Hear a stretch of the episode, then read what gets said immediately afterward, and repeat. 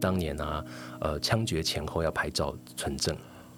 然后你会看到当年很多留下来的档案照片，就是这些人在临死的时候，他们要拍一张照片，然后胸口有一个名字，名字，对，验明正身嘛。然后枪毙之后再拍一张，表示这个人已经执执行了。其实雷香写说他们很怕看到那个照片，还好没有那个照片，没有。但你真的真的去看档案，有很多这样的这些受难者的照片，他们临死前的表情，很多人是面露微笑的。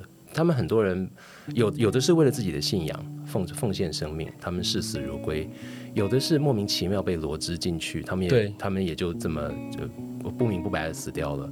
但是最后面对死亡的那一刻，很多人从他脸上表情看得出来，他们并不是畏惧，他们要留给人间的最后一个表情是那样的一个表情。我觉得那里有很多的故事。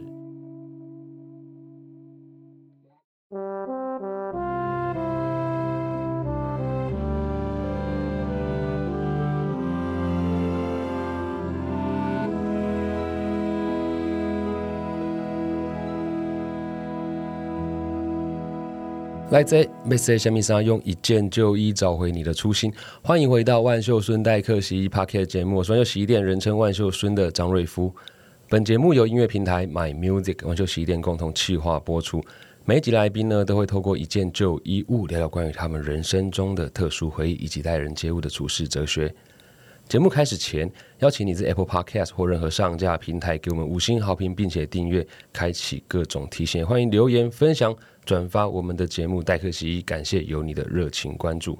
那 Ginai 的这个来 C 三的狼 K，他有非常非常多不同的身份，基本上他的身份都是我心中。非常向往的，因为他具备了作家、具备了主持人，甚至具备了乐手的身份。你可能曾经在广播节目《音乐五四三》听到他深度剖析国内外歌手音乐作品，或者是在 Pocket 节目《耳边风》听他介绍音乐史诗中的奇声怪响，甚至你有可能读过他所撰写的《地下乡愁蓝调》一书。他对音乐的熟悉程度完全超乎大家的想象，曾经拿过六座。广播金钟奖的他呢，至今依然不遗余力的在音乐主持上面有所钻研，并乐于分享。那当然，他也很乐于分享关于主菜的艺术。而今年呢，他也持续策划人权艺术生活节的开幕音乐会。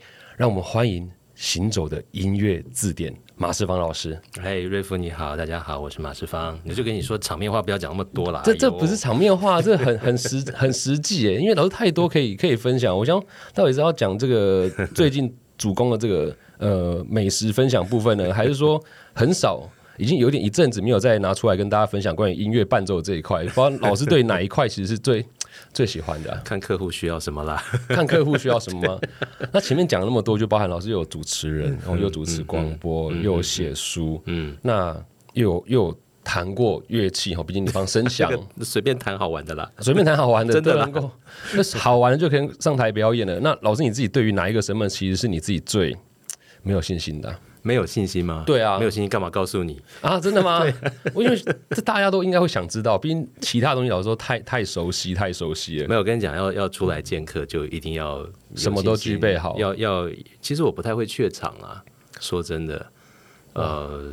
就是要出来见人的话，不太会怯场，反而我我跟你讲什么比较没有信心，好不好？嗯，就是跟不熟的人喝咖啡吃饭。哦，有时候会有那种业务上的，或者是朋友的朋友。其实我面对几千个人的场地，我 OK。呃，我面对国际巨星一对一的访问，我没问题。但是私下的这种社交场合，其实我是会怕生又慢热的人。哦，好险！今天我们算是一个比较工作性质的场合，并没有泡咖啡。今天这种状况我就很 OK。那老师，你会分享一个，嗯，就是你自己如何让这个嗯状况在你自己掌控里面的小方法？对，毕竟今天你知道吗？哎，大家，我跟你讲，今天呢，我我一来就看到马世芳老师已经坐在就是沙发区，哇，天哪！我已经提前二十分钟来，居然有人比 二十分钟前还早。我自己看错时间，不是你的，不是这样吗？对，然后呢，马世芳老师又是一个，就纵使我。花一个月准备所有的东西，也比不上他读了二十几年这个的的渊博音乐背景。我想，完蛋了，今天我到底要干嘛？那老师你怎么化解那个尴尬的状况啊？不会尴尬啊，你自己不要尴尬就好了。真的吗？可是会有一种敬仰、敬畏之心。我跟你讲，没有那么严重啊，真的。我我我我我不管，不要访问的现场，不管是跟什么样的来宾啊，你会你会发现，只要你跟他轻松舒服的聊几句。然后彼此马上就对到那个频率啊。要是他对着对方一一直跟你说，哎，老师好，老师你们需要什么？哎，老师我我我，哎，老师你觉得怎么样？其实就会有距离感嘛。哦，完蛋了！我刚一来就，哎，老师需不要水还是咖啡？那个那个 OK 啦，但是要是在访问过程里面，还是一直用这种毕恭毕敬的态度，嗯，然后大惊小怪的口气的话，其实那个距离感就会一直存在那边。那我们就变变成你跟他就必须要客客气气的。但是但是重点是，我觉得访问一定是一问一答嘛，对不对？有有人丢球，有人接球，那呃。问问题的方法很重要。我觉得好的访问没有一定要规定你问很厉害的问题，或问很聪明的问题，或者要表现自己很懂、很内行的问题。呃，应该是要问让对方觉得你很在乎他做的事情的问题，然后要专心的听他的回答。那在这个过程里面，当对方知道你很在乎他做的事情的时候，然后你要跟他聊的是他在乎的事情，他自然就会一五一十的告诉你，他他可能不会在别的地方讲的东西。我觉得说说穿了就这么回事啊！我之前研究过老师的这个方法，嗯，真的，老师对老师自己说，那个在访问的过程嘛，通常在广播会先放一首歌或什么的，在放这个歌的当下，你就会拿下耳机跟受访者聊一下，对。你这一张压几张，接下来有没有什么活动？对对啊对啊，那当然我们这个没有放歌的机会，那我就现在问老师一下，因为毕竟老师来上。我们这个节目一定是有所原因嘛，就是因为今年的这个人权艺术生活节是又开始了。对对，跑一下通告这样，跑一下通告。所以 老师其实是要来宣传吗？这需要宣传吗？我其实我是蛮蛮好奇。我相信还是有很多人不知道这个活动，但知道的人一开始可以锁票就去抢票，而且因为现场的呃名额没有很多，所以通常每年都是爆满的。但是我们都会有线上转播，嗯哼，哦，不是不是马上的立刻转播，就是我们会录下来之后放在网络上，然后有一个特定的期限可以上去看，但是过了那个时间就拿下来。嗯，所以要是很多人还不知道这个活动的话，我觉得还蛮可以聊一下的。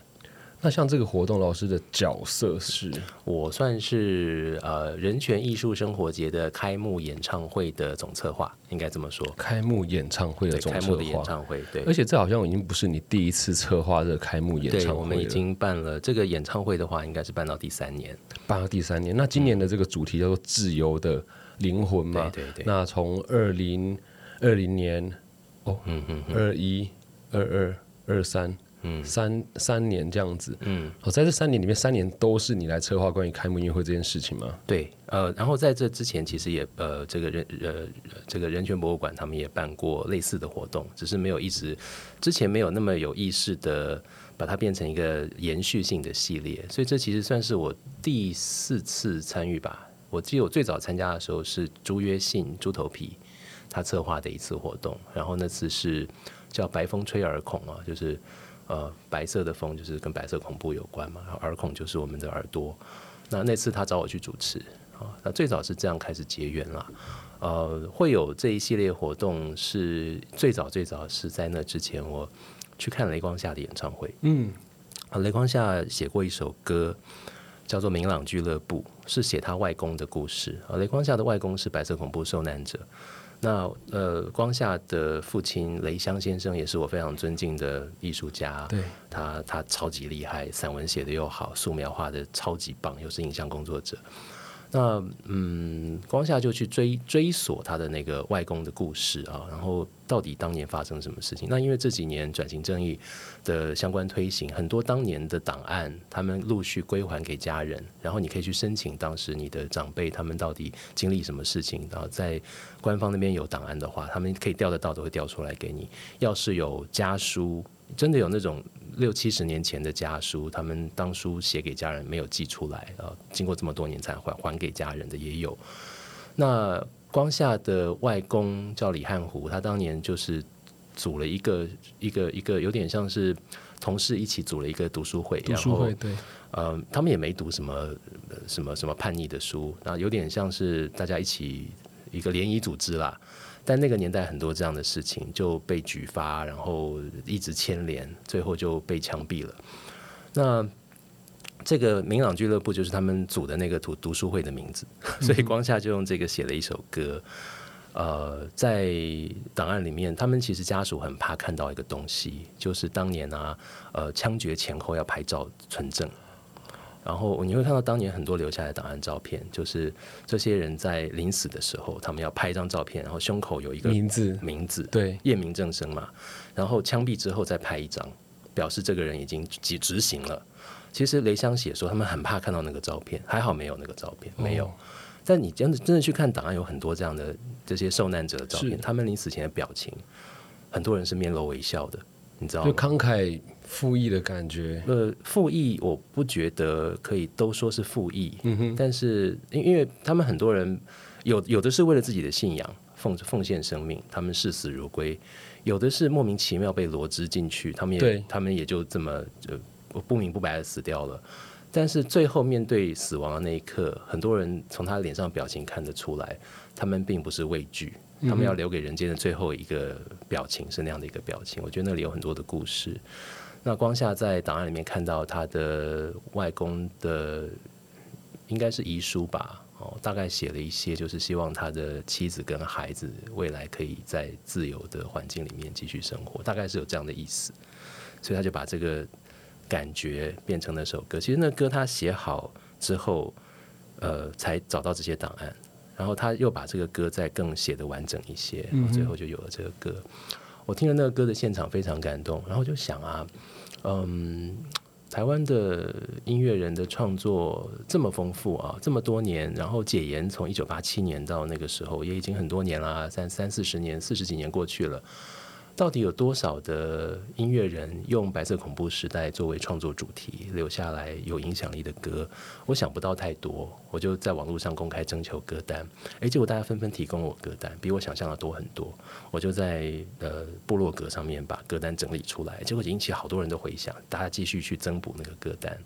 所以最早是朱威信找我去主持这个节目，是因为呃人权博物馆馆长当时的馆长陈俊宏先生，他看到那个歌单，他觉得应该要办音乐会。然后最后就组织这个活动，所以这个整个事情说起来要谢谢雷光夏。嗯，对，你要说渊源的话是这样。那后来就就陆陆续续，因为像红红老师开始每年筹办人权艺术生活节，呃，就把开幕演唱会结合进来，那找我来做这个活动的策划。我也觉得当仁不让啊，能够能够在那样的地方，就是在人权博物馆，它以前是一个就是关押政治犯的地方。很多的前辈在那个地方，就是在铁窗里面度过。呃，那那边有一个礼堂，以前就是那些受刑人办活动的空间。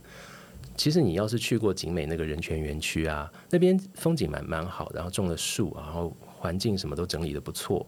但是不知道怎么，你走到某一些角落，还是觉会觉得有一股阴气，有种压力，就是那种历史的那种重量会啪整个照下来哦，有一种挥之不去的。就算是盛夏阳光充沛的时候去，你走到阴影里面，你还是会有一种挥之不去的冷的那种感觉，会进到骨头里。我觉得那个东西应该不是心理作用而已。对，所以那个礼堂也是那样的一个不易遗址嘛。嗯，那每年我们在那边办活动，也是一方面有个纪念的意义，一方面也是用音乐、用艺术的力量，我觉得可以去。翻转那个场所的意义，因为那个那个地方现在也变成了一个白色恐怖的见证的不义遗址，它变成一个人权博物馆。对，哦，那我相信很多听众朋友也也也许去过，也许没有去过，但是每年一度的人权艺术生活节，很多活动会在那边办，不是只有音乐会而已。我都觉得是重新让我们用不同的方式去理解。我们有过的那一段岁月了，然后不一定都是要那么愁苦、悲惨、压抑，也可以是明亮、快乐，也可以是很很很多彩多姿的。嗯，虽然说我们在聊的是人权艺术生活节，它其实里面不只有音乐会，也有戏剧，甚至像刚刚讲到像不易遗址的这些地方，会有不同形式在让你看到或听到以前的样貌。嗯，那在这个之外，其实我个人蛮好奇关于。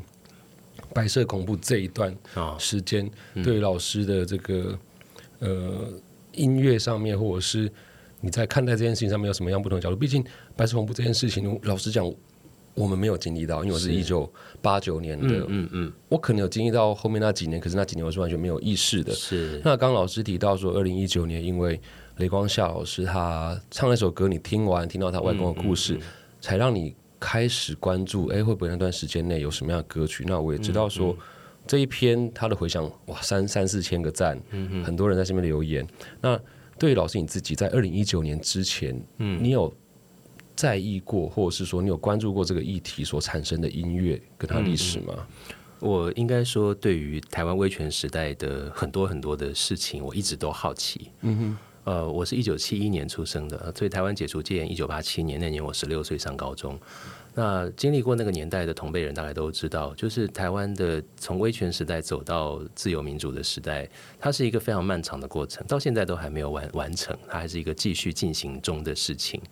然后呢，这个很多事情并不是说你解严了就什么事情都可以做，什么事情都可以说，不是的，很多东西是是一步一步慢慢松动的。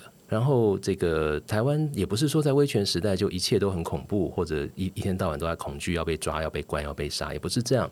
那是一个很缓慢的进程。呃，某些时时期它会松动的多一点，有的时候它会推进的慢一点。那我在我的成长过程里面，我小时候受的教育啊，或者读的课本啊，我们小时候真的读过反攻大陆的课本。我小时候的课文里面写的就是，当反攻的号角一响，我们就要渡过海峡，把国土重光。那是我们的课文哦。然后呢，呃，我有记忆的时候，这个蒋介石已经死掉了。那我的童年大概是蒋经国的时代，但我还记得严总统加干的时代，就是就是老蒋总统过世之后是他继任，对，但实际上掌权的是蒋经国。嗯，一直到蒋经国过世，然后台湾解除戒严，开放老兵返乡探亲。那中间有很多党外的乱七八糟的事情。那那时候我们看新闻报道，都把他们打成那种乱党叛党啊。许信良的机场劫机事件啦，啊，美丽岛事件啊，那是更早的时候。小时候我们看那个每天施明德逃逃亡的新闻，后来然后看到他的通气照片。后来看到他被抓，大家都觉得大快人心，觉得匪匪匪囚被终于被抓到，这个乱贼终于被抓到。舆论很多人对美丽岛大神的呼吁就是一定要枪毙这些家伙，他们是扰乱台湾的元凶。那这些事情是我们小时候每天每天在经历的，但是我们在媒体上看到的是一件事情，大人在私下聊天讲话又会讲另外的事情。就大人他们讨论这些时局啊、政政政治啊，他们会讲另外的一些话。然后就会跟媒体上讲的不太一样。再来就是坊间会流传一些你要你要有特别管道才买得到的刊物，当时党外杂志不能明目张胆的卖，到后来才可以比较容易买到。那我小时候也看不懂，到我上了中学，可能到了中学高中的时候，那已经是一九八零年代中后期。哎，我看那个封面上讲的一些东西，我都觉得很奇怪，怎么跟报上写的不一样？在后面，报纸也开始出现一些不一样的东西。有时候文学作品里面会出现一些，诶，原来还有这种事情。比方说二二八，我最早是怎么知道？我是读小说看到提到这个事情。呃，它本来是不能谈的禁忌，但是有人开始去偷偷的提一下，提一下。我就发现，另外在学校老师讲的事情，课本之外的世界，调频电台跟三家电视台跟。跟这个呃，这个我们平常可以看到这个舆论世界之外，还有很多很多，你要有点像是 dark web 的那个世界，你你要用别的方式才才可以接触到，但它也是实实在在的经历跟生活，而且可能更真实。那解严之后，我发现连老师讲讲的内容都有点不一样了，他们也压抑很久啊。有些老师他们可能以前不敢讲，后来开始可以讲了，然后大人讲话越来越大胆了。啊，媒体也越来越多不同的文章写出来了。嗯哼，那青少年一定有一种反叛心嘛。然后，当你一旦知道某一件事情不是新闻讲的那个样子的时候，你就开始怀疑所有的事情。所以，我觉得我们那一代很多人都经历过这种：你在某一个时间点发现，原来大人都在胡乱关于这个领域的事情，他们都在胡乱。比方说，我们根本就不是什么英明有为的大有为政府。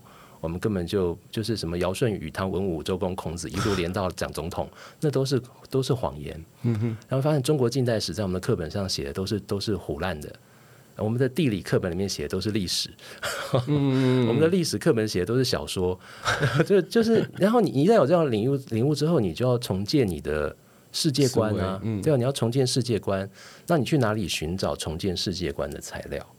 这就是我们在那个时期要自己去想办法的事。你不能只看党外杂志，那也只是一部分。你要想办法重建你的整个思维系统，你的信仰价值，什么是好的，什么是真的，什么是善的，什么是对的。年轻的时候总觉得世界上的一切事情都是黑白对立，都是有对就有错，对错是不能不能够有任何的疑问的。但后来发现不是这样，因为有好多不同的说法。所以我觉得在那过程里面，慢慢的重建自己的世界观是一个很艰难的过程，但是可能我觉得这个过程一直延续到现在都没有完成。但但是就像你刚刚的问题是说，我以前怎么关注这些？我觉得就是你你你会你会推翻之前相信的事情之后，那你现在要相信什么？然后当你没有再有一套课本或者一一些老师告诉你你该相信什么，你就要自己去找老师啊，你要自己去找课本啊。嗯，那你只要持续有那样的好奇心，你就会一直要去寻找更多。为什么？因为那个你你只有去找到那个答案，你才能够回答很重要的那个每个人都要问自己的问题，就是你是谁？你从哪里来？你怎么变成这个你的？你是怎么变成现在这个你的？然后我们每个人都不是独立的个体，我们每个人都连接到很多很多的人。我们从自己连接到亲人，连接到宗族，连接到社群，连接到国家，然后所有这一切是怎么来的？到底发生了什么事情？现在的我会在这里做这个事。你要是真的去想，你会发现很多疑问，你不自己去找答案，他永远都不会有人告诉你答案。所以，呃，我觉得这也是我之所以会会一直对这个领域的主题保持好奇吧。嗯因为真真的归根结底来讲，都是。人的经历，然后所有的人都是互相连接在一起的。那台湾从来都是一个我们对于过去发生过什么事情很缺乏共识的地方。我们到底是不是一个国家？我们到底该怎么去诠释过去发生过的事？到底过去谁做的事情是对的或者错的？到底谁为了什么要对某一些人去做某一些事情？到现在都还是缺乏共识啊。嗯，是。所以，我我觉得我们格外需要去问自己这个问题：我是谁？我从哪里来？然后到底过去发生了什么？而我要怎么去看待过去发生过的事情？所谓的转型正义啊，其实大家听到这四个字，常常就会有一一堆乱七八糟的情绪跑出来。对我，我对我来说，我觉得就是一第一个要先厘清到底过去发生了什么事。嗯。第二个，发生过这些事情，到底对哪些人造成了什么样的伤害？第三个，我们怎么去看待那些伤害？啊，因为伤害真的造成了，那些伤害非常深，而且非常重。那那些伤害即使离我们这么遥远，你不去处理它，它就持续在发痛，持续在发炎溃烂，持续在折磨很多人。即使那些人本人可能不在世界上，他们的后代还在持续的承受那样的伤害。我们怎么去看待那样的伤害？然后有没有可能用某些方式去理解那些伤害？我甚至不敢说平复，嗯，我觉得是理解。我觉得我们连走到那一步都好艰难，好艰难。嗯，对，老师提到这个“厘清”两个字，其实我觉得蛮蛮有感觉。是，我不知道是不是那个年代的这个变化，让很多人他们对于呃事实是有。探知或求知欲的，但现在我们这一辈其实或许对于过去他并不是那么了解，我们更加需要的可能是看到到底发生了什么样的事情，而不是只是听到我们发生什么样的事情。因为我记得很深刻的是，之前在北师美术馆有一个展览，嗯嗯，他就是在讲呃白色恐怖，然后有一些文件资料，其实那个是蛮震撼的，因为当我们自己不处在那个环境之下的时候，其实是很难去，我觉得不要说体会，是去。理解不是只有当事人他会拥有，他会得到痛苦，嗯，是连带他的家族、他的家人，他可能会很长一段时间是不敢去提起，因为他可能认为说，我提起我可能也会怎么样，嗯，光他自己要平复到他愿意提起、愿意告知、愿意去寻找、愿意去纠正，那就是一件非常非常。呃，困难的事情。那在这样的状态之下，其实我们反映到音乐里面，我不知道老师对这段时间的音乐观察，是不是也有很多的歌手或音乐人，他们在这段时间透过音乐去想让大家知道，就像刚刚讲到二二八这样，就是他透过小说让大家知道，是有这样的一个脉络嘛？因为呃，我们自己在读书的过程里面，我们当然有看过《亚细亚的孤儿》，有听过这首歌。嗯，这首歌光他从过去到现在，它各种标注方法就有很多很多不同。从一开始，你必须假装是我是写给中南那个难民、中南半难民，对。然后到后来，这个可以被被消掉，可以去讲说，哦，他其实是在讲我们的一个状况。嗯，很多歌它是有这样子的一个脉络嘛。嗯嗯。其实《亚细亚的孤儿》很有趣，因为罗大佑一九八三年发表这个歌的时候，还是戒严时代。那当时啊，《亚细亚的孤儿》这个歌名就是来自吴浊流的小说。对，那那个小说在日本时代的末期创作出来，那那个书在日本暂时一定会暂时一定会被禁，而且吴浊流会被抓去关，搞不好命都没有了。所以他那个手稿是藏藏在厨房后面的柴堆里面，不要被搜到。后来政权交替嘛，啊，国民党来到台湾来，呃，那个书的书稿是先出版了日文本，啊，后来才有了中译版。在国民党统治的时期，这本书也曾经一度被禁。那这个里面太多东西的象征了，就是台湾的命运浓缩在这个小说里面。但是罗大佑其实没有看过那本小说，他大概知道这个书在写什么。是他的爸爸跟吴浊流是朋友，他为了支持他办台湾文艺杂志，就买了一堆他的小说放在家里。然后罗大佑看到那个书名就很有 feel，就就觉得应该写一个歌。然后那个时候刚好是越越战已经打完了，但是看到很多新闻照片，然后那种烧夷弹啊什么的。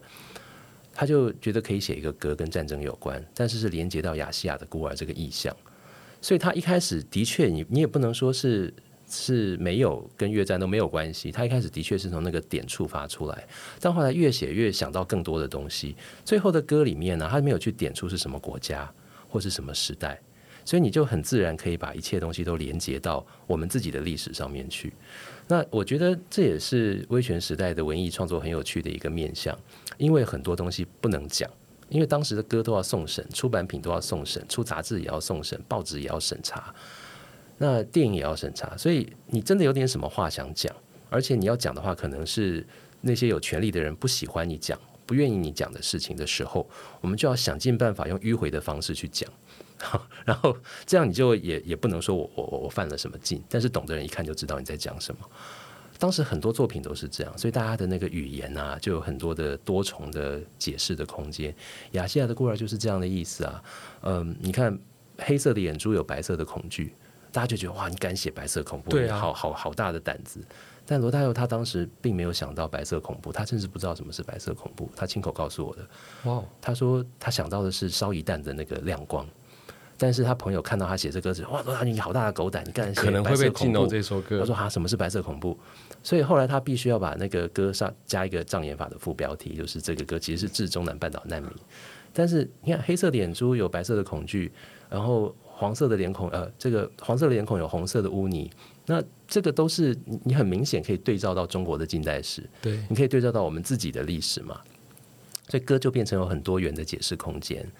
那解严之后。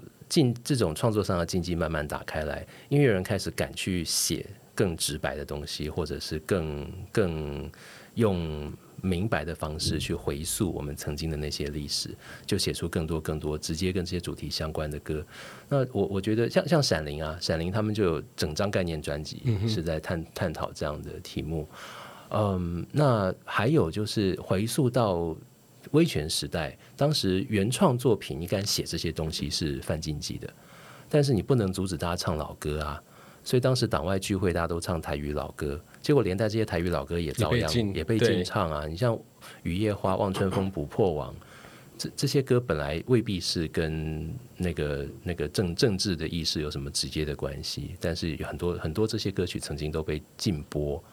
但威权时代的禁歌啊，我常要跟年轻的朋友解释，所谓的禁歌，并不是你唱了就会被抓去关，或者你你不可以在公开场合演唱啊，或者这个你不可以买唱片，不是不是这样的哦。禁有好几种禁法，最严格的禁当然就是你连出都不可以出，你连唱都不可以唱。要是戒严时代有人敢在公开场合唱《义勇军进行曲》或者唱国际歌，事情一定很大条，对不对？那这种当然不用讲，但是你你说像橄榄树啊，或像热情的沙漠啊，或像呃望春风这些曾经被禁的歌，并不是不准你买卖，而是不能在公开场合播放，不能在广播电视出现，会是这样的哦。所以大家私私底下传唱，其实没有人在管你。还有呢，就是当时因为对于电台跟电视的管制特别严格，因为电视跟广播是你会被动接收到，那你买唱片要自己走进唱片行去买才买得到，对不对？然后书你要进书店去买才买得到，对。所以对这种被动的接收的媒体的管制最严格，对主动去消费才可以买到的东西就比较松。那不同的审查单位尺度就会不一样。你知道会出现一个很有趣的现象，就是呃有一些歌会在广播电视被禁，但是可以买卖。但是那个歌万一不幸是主打歌的话，很惨，对不对？不能打歌嘛？啊，那个年代不能打歌，就等于没有出唱片。所以他们唱片公司就要特别为了广播电视，另外录一个通过审查的版本。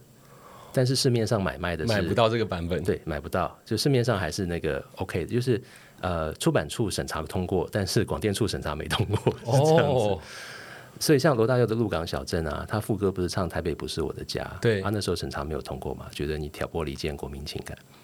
但是呃，广播电视本来就改唱“这里不是我的家”，我把共我我把恭喜到，结果那个版本就可以过啊。这买卖听到的还是“台北不是我的家”，就类似这样的例子啦。哇，所以其实那个时候很多劲歌，它其实不是因为内容被禁，它可能只是。呃，也没有写到什么，只是他可能情感上，然后人家觉得好像会影响到这个社会善良风气，各种。我在回溯所谓审查制度，你知道台湾的歌曲审查制度一直到一九九零年才废除，就解严后第四年。就所以我刚刚讲这个威权的结束是一个漫长的过程。那呃，在这之前呢、每每个月就会有一堆专家学者开会审查流行歌曲啊，这就是这这段时间出版的阿里不达什么歌都要去送审，然后他们就要开会讨论这些歌曲，什么你情我爱的歌啊，什么校园民歌啊，他们都要去审哎、然后他们就会想尽办法找你的麻烦，就觉得你主题意识不正确，什么文词意意思不通，什么什么乱七八糟，什么都都都有，然后就一天到晚找这些人的麻烦，发回重写。就是我我真的觉得那个年代最糟糕的事情，我除了那种明目张胆的国家暴力、冤狱啦、囚禁啦、判刑啦、枪杀啦，什么这些我们都比较理解。另外很大一部分我们现在不太知道的，就是我们现在不知道这些专家学者是谁，然后他们的权利是这么的、这么的这么上纲，他们的权利，你说你说很大吗？其实审查流行乐是一个多么有出息的事情吗？也没有啊。你的权柄也就是这么一点点，就审审人家写的流行歌的歌词，但是他就可以决定你的歌可不可以被大家听见，他就要把他的这一点点的权利用到极致。在音乐人的眼中，他们就有着至高无上的权利，而且你不能质疑他，你不能反驳他，你没办法跟他解释，他叫你改你就要改。所以当年有一首有有有的歌，我听长辈讲，一首歌的歌词送审没有通过，发回来重写，在第二次还是没有通过，他也没有要写什么，他就是一个很普通的歌，就一直不通过，他就不屈不挠，送到第七次还是没有过，第八次他用第一次的版本送就过了，过了，对，就是这样莫名其妙。没有任何的原因呢。有时候他们会告诉你原因，有时候不会告诉你，哇，所以你看以前的人创作是很累的，很累的欸。但是你你不去跟这个系统周旋，你的作品就没有机会被大家听见啊。所以你只好配合他们去搞这套。其实台湾新电影在戒严时代出现的时候也是一样啊，要经历这一些。除了新闻局，还有一个文工会，国民党的那个那个组织，他们的权力有时候比新闻局还大。然后三家电视台跟广播电台里面自己有内规，自己内部有内部的审查机制，所以你要过好多关卡。所以你知道长辈常会说，每个人心里有一个小警总，嗯警总现在已经裁撤，没有这个单位。古时候这是一个大家闻风丧胆的单位。对啊，为什么心里会有个小警总？因为你知道，你这个东西拿出去，你就要面对这么多的关卡，你就要自己先审一审，这个会不会有问题？有问题我就先不要这样弄好了，我先把它弄得乖一点的样子，免得被找麻烦。那真正成功的威权统治者，他永远不会告诉你红线在哪里，没有标准，标准在你自己心里。你自己会设一个红线。对，当你每一个国民大家都心生恐惧的时候，大家都知道我要很乖，不要惹麻烦的时候，统治者就很方便了，对啊因，为你自己把自己管好了嘛，对不对？是。就是这个意思。那像老师刚刚提到说，这个是比较像是音乐类的审查。嗯那在老师筹办音乐会策划的过程里面，你的角度会是去讲这些吗？还是说更偏重于哪个部分啊？因为这其实嗯这、这三年它的主题都不太一样，像二零二一年是提灯上路，嗯，然后去年是记忆导航，嗯嗯，今年是自由的灵魂。其实就这个词义听起来好像就有一点点在。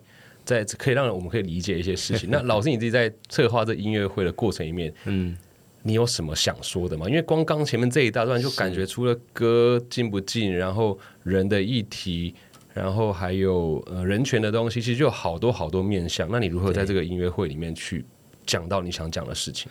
呃，自由的灵魂是今年的主题，也是今年人权艺术生活节的总标题。这是红红老师他们他们命名的，我觉得非常好，就直接拿来当成演唱会的标题也挺好的。嗯呃，刚刚讲那么多是以前的大家受到受到各种禁制跟规制嘛，现在没有这些问题了。但是现在难道就已经完全都没有任何的限制吗？也不是，也不是。呃，我觉得艺术创作不可能完全没有任何呃任何顾忌，我们还是要顾及到，比方说你不能触碰法法律的底线，嗯，是对不对？你必须要顾顾及到这个社会上大家对于道德的规训的某一种共识，不能太夸张。啊，所以我们知道有一些有一些作品有时候写的有点夸张，像网络上他们互相 diss 来 diss 去，有时候会有点夸张，但是那那毕竟还是有一个有一个线的，哦，呃，我觉得现在这个时代要去讨论音乐创作跟人权的关系，我个人就不会说，呃，只能够一再的去重新回到以前，比方说一九五零年代、六零年代的白色恐怖时代的那些故事，只有那个，我觉得只有那个是是不够的。那个还是非常重要，但不能只有那个，因为人权的这个事情，一直到现在，我们都还在漫漫长路上继续朝更好的方向努力。我们真的讲什么是人权，不是只有国家机器用暴力去剥夺你的自由而已。哦，包括不同族群之间的相处，包括台湾这么多的移工在面对不公平的工作环境跟条件，包括性别还有多元性别认同之间，我们这个社会是不是真的已经做到了平等？而且除了法律上的平等之外，更重要的是，我们是不是任何一个普通的国民都对这些事情有足够好的认知？是我们每一个人，不管你的出身，不管你的背景，不管你的性别，每一个人必然在某一些时候，你是这个社会上的相对弱势跟相对少数。我们这个社会有没有能够培养出来，随时随地对于相对弱势跟相对少数的尊重？其实这个就是人权。哦，所以你用这个角度去看的时候，音乐创作能不能够彰显这中间的意义？我认为它是可以被包容到人权艺术生活节的方方面面，不是单纯只有在讲白色恐怖或者政治迫害而已。那这样一来，可以展现的空间就非常更大对不对？所以每一年人权艺术生活节，我们办到今年呃最近这三年啊，我跟我们的音乐总监肖鹤硕，他是我非常尊敬的一位音乐人。呃，我们都有共识，就是我们希望可以尽量顾及到每一年能够演出，可能只有少少的四四组演出者，但我们可以顾及到呃音乐人的出身背景、音乐风格、使用的语言，还有世代啊，也包括性别。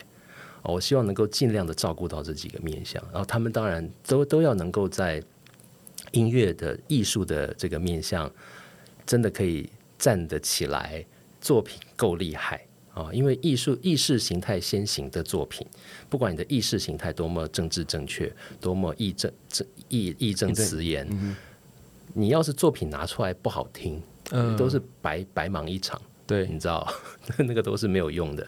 你必须要在艺术的领域，你你的那个美学要到一个高度，你再去讲其他的。其实意识形态先行的作品是最难最难处理的，因为你常常会被情绪蒙蔽了创作的有要有时候要顾及到的一些东西。那我觉得我们这几年邀请的音乐人都有符合或者有达到我心目中这个非常不容易的标准，包括今年邀请到的四组音乐人也是这样。对，今年是巴赖，然